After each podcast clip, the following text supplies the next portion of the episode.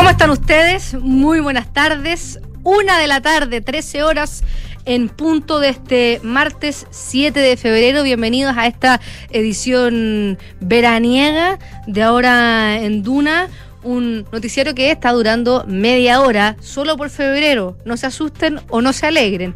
Solo, solo por febrero, pero ya va a estar empezando a retomar el equipo titular. Una jornada de día martes marcada por las reuniones entre el gobierno y partidos de oposición y de oficialismo para poder trabajar en soluciones conjuntas, recibir aportes de algunos de algunas autoridades o ex autoridades que ya han tenido que trabajar en, eh, y combatir eh, tragedias de este tipo. Ayer se juntaron con, con ex autoridades del gobierno del segundo gobierno de Sebastián Piñera y también del segundo gobierno de Michelle Bachelet. Hoy fue el turno de los de los partidos políticos, eh, incendios que está costando mucho, muchísimo poder contener, varios focos todavía activos, ya vamos a estar hablando al respecto, anunciaron además que va a llegar un, un tanker 2 Em, eh, un Tanker número 2 que está financiado por eh, una fundación ligada a la familia Luxich. Eh,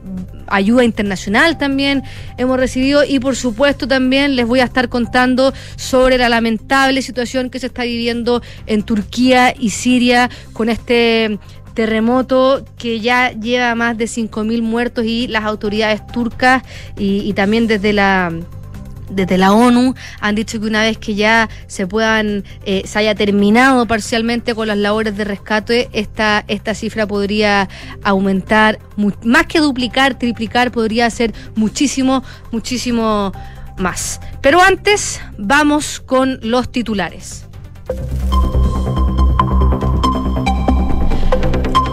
El jefe de la Defensa Nacional de la región del Bío Bío, el contraalmirante Jorge Keitel, confirmó que se estudia la instalación de un toque de queda para garantizar la seguridad en las zonas afectadas por los incendios forestales. Hasta el momento se ha reportado que sujetos ingresan a sectores afectados por los incendios para robar animales perdidos y leña en los alrededores de las casas. Más tarde, el subsecretario del Interior aseguró que por ahora los jefes de Defensa Nacional no lo han considerado necesario.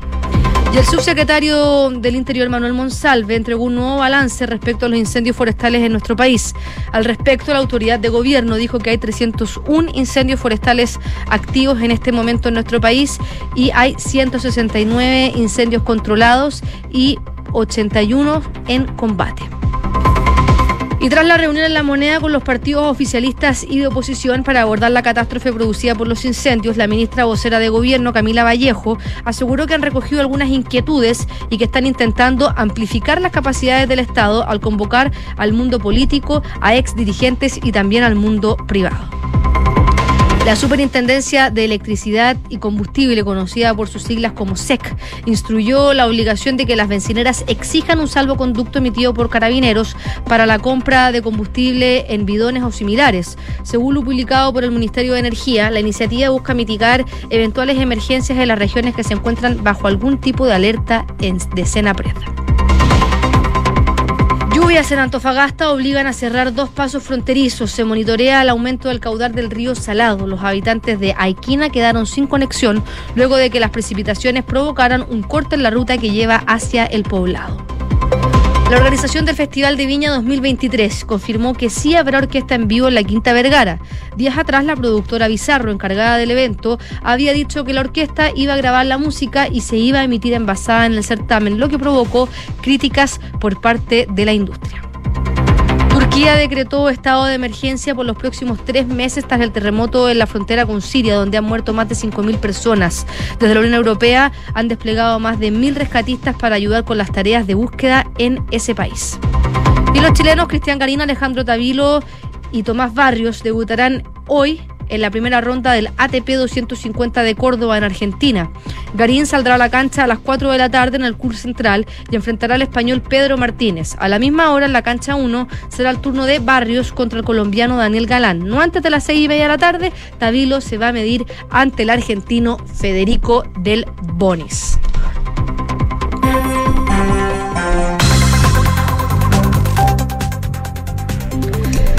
Una de la tarde con seis minutos. Se, se lo comentaba eh, hace, hace unos minutos atrás. Hace un rato el subsecretario del Interior, Manuel Monsalve, Monsalve quiero decir, detalló, hizo un, reporte respecto a la situación eh, de, los, de los incendios forestales en nuestro país y detalló que actualmente hay 81 siniestros en combate y 169 que se están controlando. Eso también se refirió a un tema que también ha estado marcando esta jornada y es que se está se ha sabido de, personas que están eh, robando ganado perdido, robando leña y se, ha, mm, se está evaluando en algunas regiones proponer eh, e instaurar el toque de queda. Es algo que todavía eh, desde el Ministerio del Interior dicen que no ha sido considerado necesario, pero es una herramienta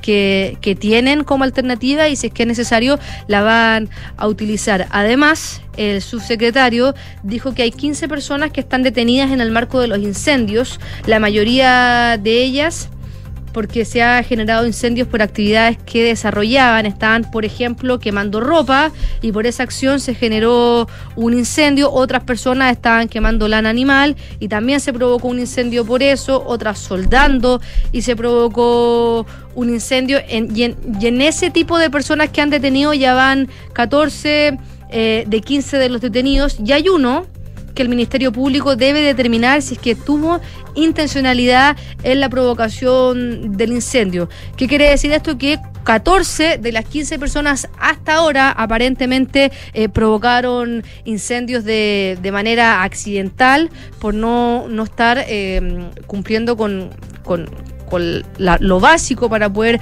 eh, hacer quemas controladas y uno solamente estaría detenido según el Ministerio Público debido a que podría haber tenido intencionalidad en provocar eh, el, el, incendio. Entonces, ¿por qué las han detenido si es que eh, no, no tienen eventualmente intencionalidad? Bueno, el subsecretario del Interior dijo que han sido detenidas porque por hechos negligentes de haber provocado un incendio. Dijo, de hecho, que eh, la detención no es por provocarlo, sino que es por la, negligencia. Y más temprano, a eso de las 8 de la mañana, eh, eh, desde el gobierno llamaron a una reunión para para, para, para, para tener eh, y trabajar en conjunto con los partidos tanto de oposición como con el oficialismo. Recordemos que ayer eh, el gobierno se juntó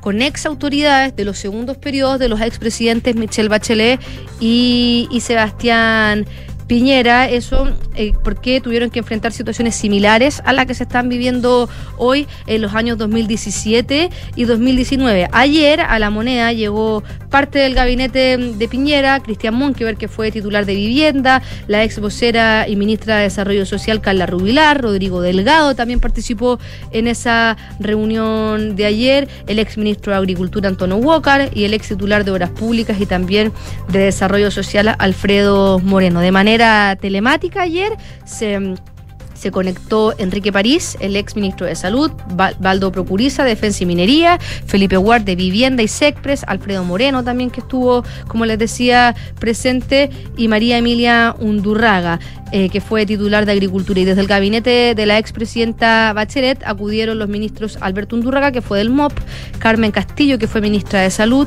Carlos Furche, que fue de Agricultura, y además estuvo José Antonio Gómez, que fue ministro de Justicia. Esta reunión la de ayer, la ministra Vallejo dijo que eh, el objetivo era amplificar las capacidades del Estado de relacionarse y coordinarse con distintos sectores para poder atender las necesidades de las comunidades que han estado afectadas, dijo la ministra Vallejo hoy día en un punto de prensa, y eso involucra al mundo privado y al mundo político. Dijo que también este trabajo involucra a quienes han tenido que enfrentar estas emergencias en otros gobiernos, porque como les decía, el 2017 y el 2019 las administraciones de Michelle Bachelet y de Sebastián Piñera también tuvieron que enfrentarse a estas situaciones. Y hoy día se reunieron con eh, los partidos de eh, Chile Vamos y también de, del oficialismo, una reunión que fue de republicanos al Partido Comunista, incluso pasando por partidos en formación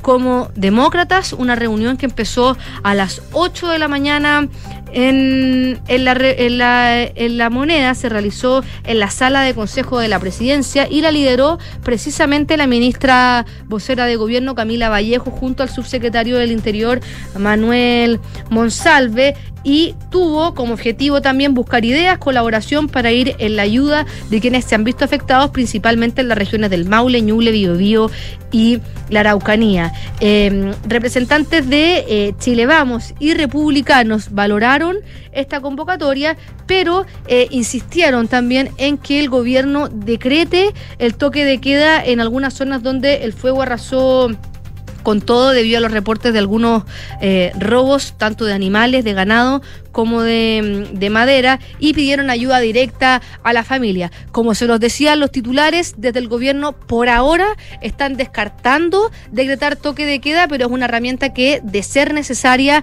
la van a, utilizar. María José Hoffman, en una entrevista con la tercera, la secretaria general de la UDI, dijo que eh, necesitan ser una oposición constructiva, pero va a ser muy importante, dice, que desde el gobierno no existan espacios para la improvisación, porque la improvisación trae dolor a los chilenos y tardanza. Por eso que como oposición, dice, quieren colaborar y ponerse a disposición de las distintas fuerzas políticas de la derecha para poder colaborar en todo con este mm, gobierno. Y en ese mismo tenor, dijo que necesitamos que en esto el gobierno y su gestión estén muy atentos, sean rápidos y por supuesto con la unidad necesaria. Destacó eso sí que hay bastantes políticas públicas que han visto, que han propuesto ellos otras, como lo hizo un senador por la Araucanía, destaca ella, que propuso más poder para las municipalidades para poder actuar. Dijo ella también que eh, se conversó sobre este eventual toque de queda para esas comunas eh, que están alojando, por ejemplo, afuera de sus casas porque que, se eh, quedaron damnificados, sin viviendas. Entonces, dice la, secretaria general de la UDI que quedan propensas también a, a sufrir algún tipo de de, de, robo. Por lo anterior, en todo caso, Hoffman calificó esta reunión como bastante positiva, donde no solo se ponen a disposición para poder colaborar, sino que también quieren evitar, eh, en el, no solamente en el manejo de esta emergencia, sino en todo lo que viene en materia de, reconstrucción, que recordemos que eh, el, el, el expresidente Sebastián Piñera tiene bastante experiencia en materia de reconstrucción, debido a que, recordemos, justo asumió su primer gobierno tras el terremoto del 2010 en nuestro país, donde también se afectaron miles y miles de, chile, chilenos. Por otra parte, el secretario general de Renovación Nacional, Diego Schalper, dijo que eh, también se refirió al toque de queda, que fue aparentemente el tema en el que más se profundizó eh, y que fue la petición eh, donde más ahondaron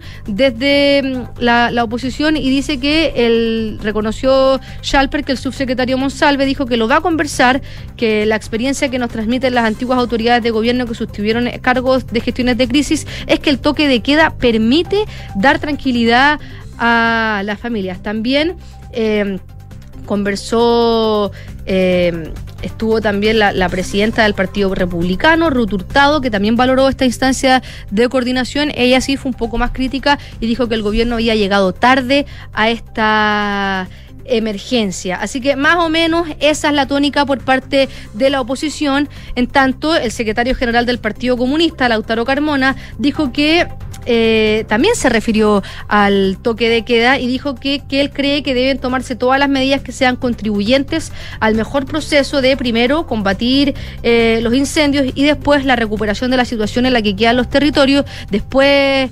de, de los incendios. Eh, ¿Qué dice el gobierno? Respecto al toque de queda, que no tienen ningún problema en aplicarlo. Eso fue lo que dijo la ministra vocera de gobierno Camila Vallejo, pero eh, lo que pasa es que esto se va evaluando con los jefes de la Defensa Nacional, dijo la ministra Vallejo, y por ahora todavía no ha sido necesario aplicarlo. Una de la tarde con 15 minutos.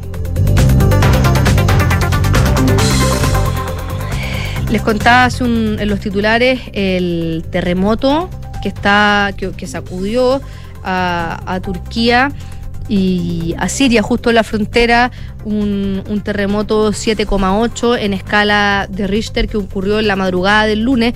Duró un poco más de 30 segundos y la, la, la, destrucción ha sido total. Para que nos hagamos una idea, el de Chile del 2010 fue 8.8, estaba leyendo, no me acordaba, que en Santiago duró poco más de dos minutos y en cerca de las zonas del epicentro duró cuatro, minutos y un poco más. La, diferencia es que em, Turquía y Siria no tienen em, las viviendas y las edificaciones con em, hechas para resistir este tipo de terremotos como lo tiene nuestro país. Ahora, eh, Turquía elevó a 3.703 la cifra de muertos y las víctimas superan entre las de Siria y entre las de Turquía las 5.400 personas, una cifra que eh, seguramente va a aumentar debido a la mm, amplitud de la zona afectada. Se ha hecho un operativo enorme de rescate eh, que les cuesta, les cuesta mucho llegar a las poblaciones arrasadas. Em, se escucha gente gritando desde los escombros. Em, una publicación en Instagram del, del medio español El Mundo.es subió un video en el que una mujer eh, tuvo trabajo de parto desde los escombros y los rescatistas tuvieron que ayudarla a dar a luz mientras no podían sacarla a ella de los escombros. Se ve una imagen realmente conmovedora como el rescatista agarra a este recién nacido todavía con su cordón umbilical colgando y eh, por otra parte otro grupo de rescatistas tratando de sacar de los escombros a esta mujer que había que acababa de tener a, a su ese es el nivel de tragedia de desolación que vive la gente. En algunos medios han recogido eh, declaraciones, testimonios. Había una persona turca que decía que esto equivale a 13 bombas atómicas, que esto parece una situación post-apocalíptica. Perdió a todos los miembros de, su familia. Y eh, hemos visto que eh, los países de la Unión Europea han estado enviando ayuda a Turquía, rescatistas de, de Portugal, de España, pero eh, la ONU señaló que hay dificultades para poder hacer llegar también esta mm, ayuda a Siria, porque un punto de paso clave para poder llevar la ayuda de Siria desde Turquía se vio afectado por el terremoto que sacudió, ambos países y está dificultando las operaciones según explica hoy día la ONU. En concreto dicen que la propia operación transfronteriza se ha visto afectada, según declaró el portavoz de la Oficina de Coordinación de Asuntos Humanitarios de la ONU, que se llama Jens Lurk, en una rueda de prensa en Ginebra, porque Siria, recordemos, vive una guerra civil desde el año 2011. Casi toda la ayuda humanitaria que llega al noreste lo hace desde Turquía a través de Bab al el único paso fronterizo garantizado por una resolución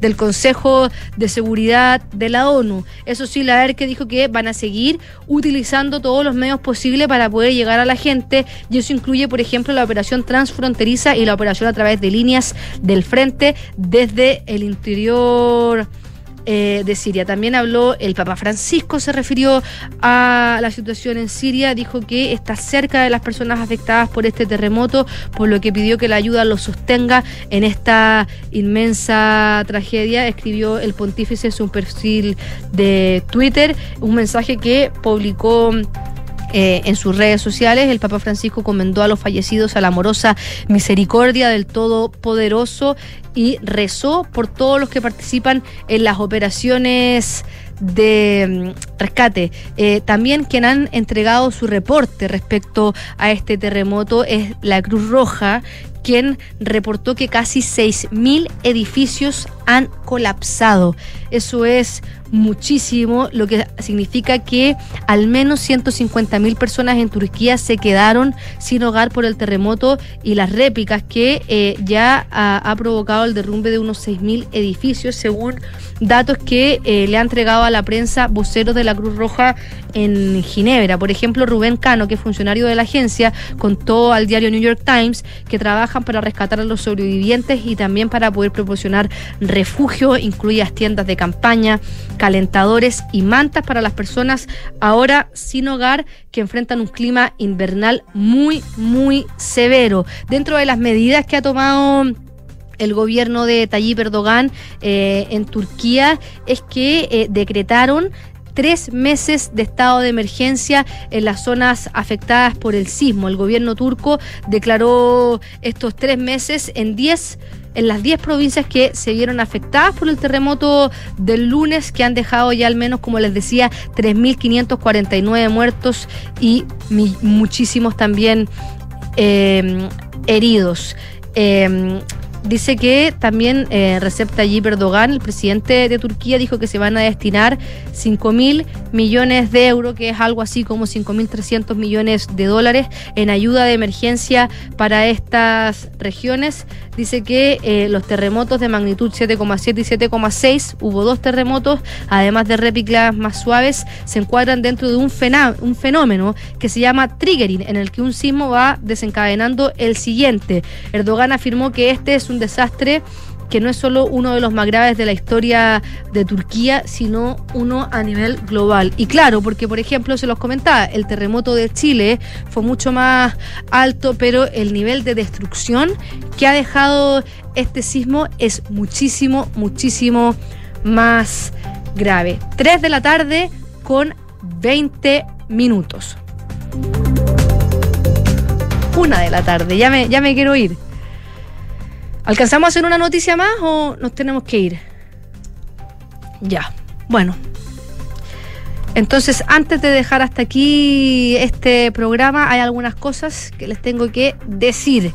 Credicor Capital es un holding dedicado a la prestación de servicios financieros con presencia en Colombia, Chile, Perú, Estados Unidos y Panamá. Conoce más en creditcorpcapital.com y la transformación digital de tu negocio nunca estuvo en mejores manos. En Sonda trabajan para que disfrutes tu vida innovando y desarrollando soluciones tecnológicas que mejoran y agilizan tus operaciones. Conócelos hoy en Sonda. Make it easy.